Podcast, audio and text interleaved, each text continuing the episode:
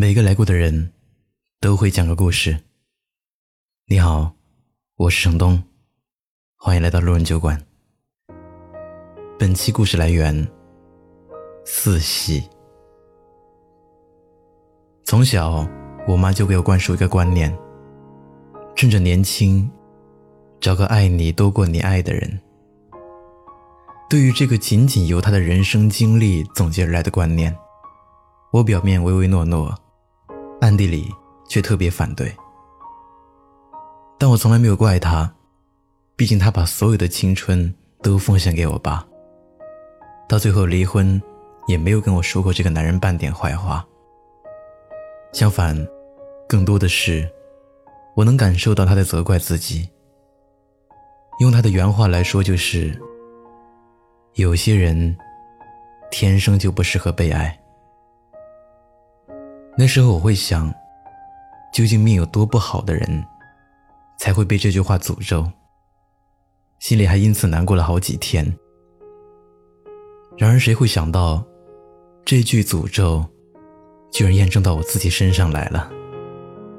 以至于很多年之后，我妈也忍不住扔来一句不屑的安慰：“别再想什么爱不爱的，有时间好好想想怎么赚钱。等你有了钱之后。”就不缺男朋友了，那是不一样的事情。用物质来换爱，的确比用时间来换爱直接方便。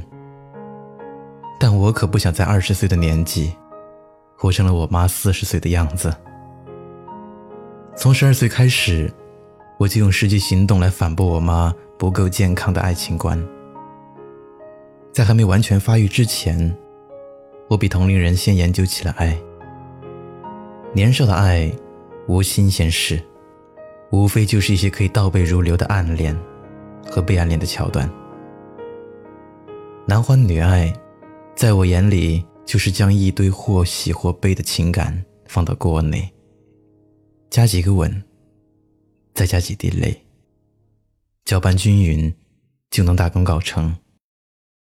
比起分析二元一次方程和相似三角形要容易很多。我记得我第一个喜欢的男孩，叫陈。陈，他是那种常常挂在家长嘴边的三好学生。我喜欢他的原因，跟那个年纪的大多数少女是一样的。谁不想当一回灰姑娘，被白马王子看上？陈每天放学都会到校门口的电话亭打电话，而我会掐准时间点，每天假装路过见他一面。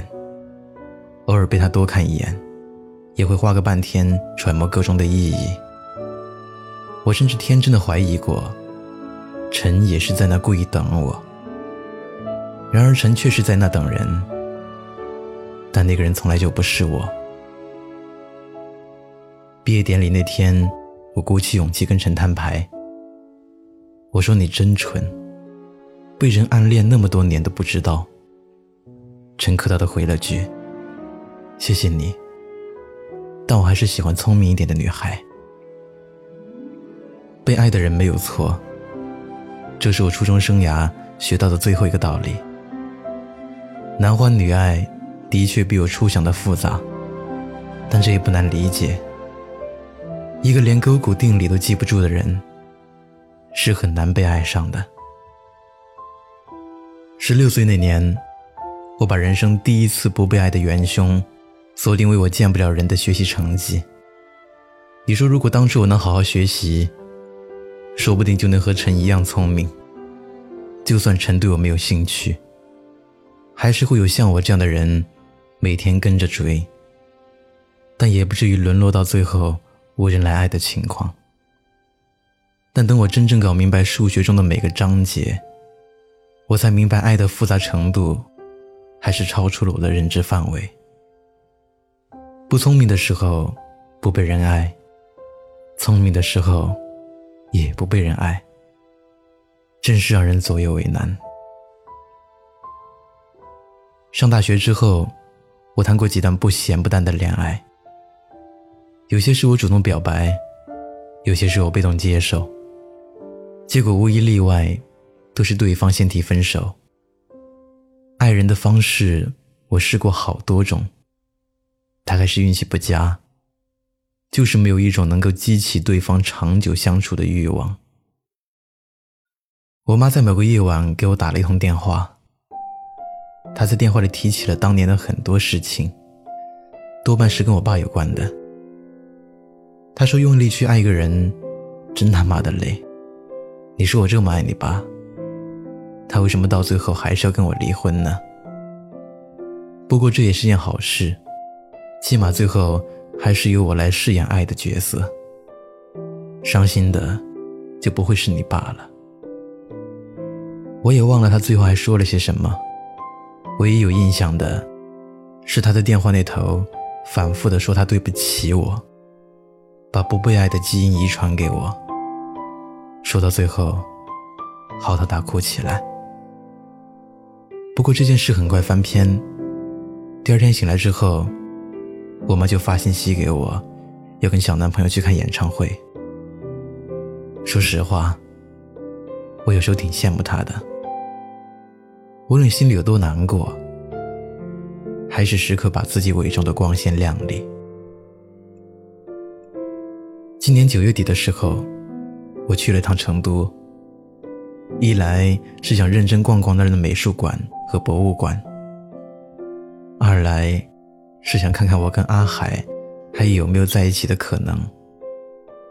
阿海是我一年前在交友软件上认识的。他给我的第一印象是个傻不拉几的大男孩。从成都来广州过年，大半夜跟朋友喝醉了，找不到回家的路，然后上交友软件随便找附近的人，问我能不能把他带回家。那一夜，大概是我被冷风吹坏了脑袋，居然鬼使神差的将他带回家了。阿海躺在我家沙发上。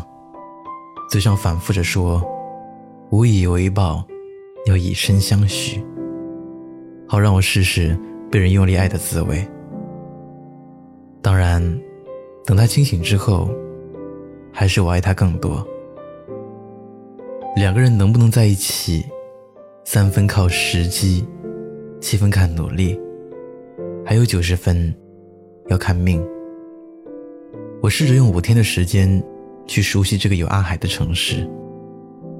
我逛了春熙路，看了张大千，吃过凉粉锅盔和红油抄手，努力假装自己对这个城市了如指掌，但就是得不到阿海的认同。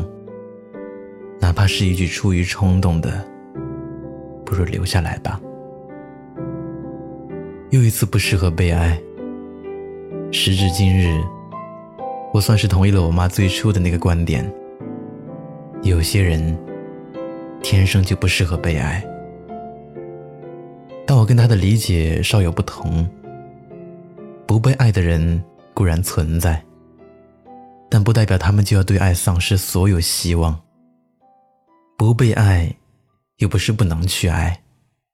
做不了被爱的那个，主动多爱几次又何妨？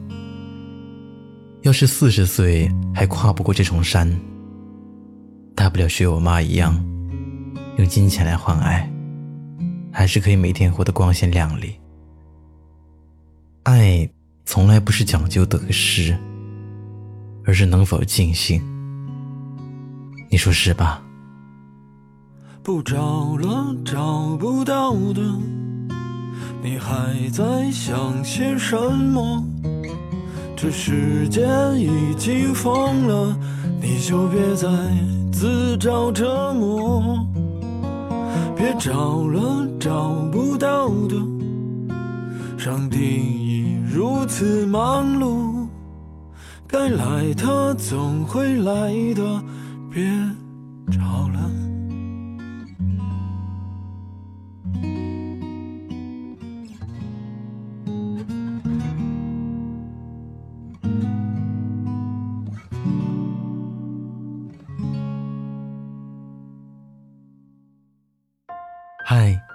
你好，我是程东。今天你过得还好吗？